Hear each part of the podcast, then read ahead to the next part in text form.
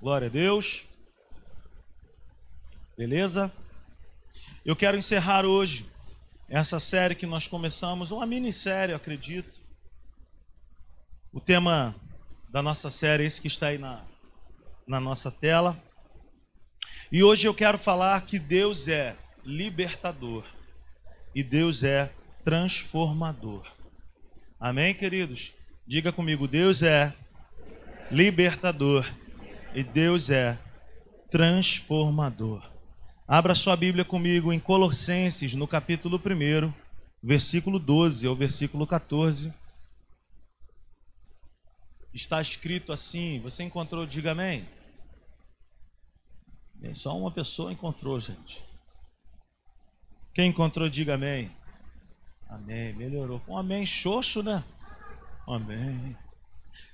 Agora sim, Colossenses no capítulo 1, a partir do verso 12, está escrito assim: Dando graças ao Pai, que nos tornou dignos de participar da herança dos santos no reino da luz. Pois ele nos resgatou do domínio das trevas e nos transportou para o reino do seu Filho amado, em quem temos a redenção, a saber, perdão dos pecados. Amém? Diga comigo mais uma vez: Deus é libertador e transformador. Amém? Queridos, Deus é libertador e transformador. É um princípio ativo de Deus. É um princípio do, do, do agir de Deus. Libertar e transformar é algo que sempre nós vamos ver Deus fazer na Bíblia. É o padrão de Deus. É o selo de qualidade de Deus, Davi. Libertar pessoas e transformar vidas. Deus é expert em fazer isso. Deus é maravilhoso em fazer isso. Ele é, ele é tremendo. Ele sabe fazer isso como ninguém. Texto que nós acabamos de ler fala para nós o seguinte: que nós tínhamos uma condição que não era uma condição boa. Nós éramos escravos, nós não fazíamos parte da vida de Deus, nós não tínhamos aliança com Deus. A Bíblia vai dizer que nós pertencíamos a um outro lugar. Foi necessário que Jesus viesse, e nos comprasse com sangue. Foi necessário que ele nos resgatasse do império das trevas. Eu gosto da palavra resgate porque me faz lembrar de um sequestro. Quando alguém é sequestrado, o sequestrador ele pede um resgate para libertar aquela vida. E aí a família envia um dinheiro e aí liberta. Foi justamente isso que aconteceu comigo e contigo. Nós vivíamos como escravos. Nós tínhamos uma aliança com as trevas. Inconscientemente, nós pertencíamos às trevas.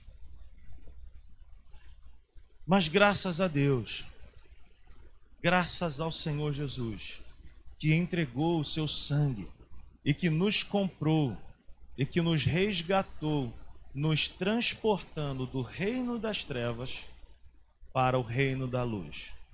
Tudo isso que eu estou falando agora é para dizer para mim e para você que, ao fazer isso, Jesus está nos libertando e nos transformando, ou melhor, nos dando o potencial de vivermos como libertos e o potencial de vivermos como transformados. É impossível que uma pessoa que tenha tido um encontro genuíno com Deus não tenha a sua vida liberta e transformada. Eu não estou dizendo que acontece no dia seguinte, porque não foi assim comigo. Já te contei aqui que quando eu recebi a Cristo como único e suficiente Salvador da minha vida, eu não senti nada. E aí uma a pessoa que orou por mim falou assim: "Você vai ver o que, que vai acontecer contigo amanhã". Quando você acordar para trabalhar, tu vai sentir algo diferente. Eu acordei com aquela expectativa. Peguei o 342 e eu não senti nada. Eu não percebi nada. Eu não, não, não aconteceu nada. Gordinho eu estava, gordinho eu fiquei. Achei que alguma coisa diferente ia acontecer comigo. Achei que de repente uma força sobrenatural, achei que uma força sobrenatural poderia me tomar e me fazer agora, sei lá, né, Vaguinho? Sei lá.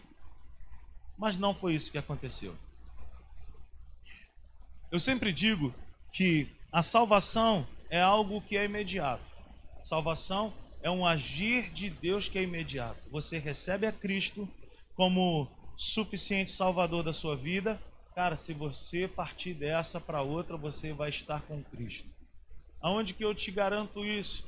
A Bíblia diz no Evangelho de João que Jesus, ao estar no madeiro, um homem que estava lá junto com Cristo sendo crucificado, ele foi e começou a discutir. A Bíblia diz que ele era um ladrão. E a Bíblia vai dizer que Jesus virou para ele, segundo a fé dele, naquele momento da sua morte, Jesus falou para ele: Olha, ainda hoje tu estarás comigo no. Ainda hoje tu estarás comigo no paraíso. Por quê? Porque salvação é uma obra imediata que Deus faz. Agora, transformação é a longo prazo. Então, a salvação é uma corrida de 100 metros, mas a transformação é uma maratona. Você recebe a Cristo como Salvador, é salvo, mas a transformação, ela é diária. Mas como que essa transformação acontece? Como que essa libertação acontece? Ela acontece na insistência minha e sua em continuar caminhando com Cristo, com dificuldades ou na bonança você continua, porque não é fácil para ninguém.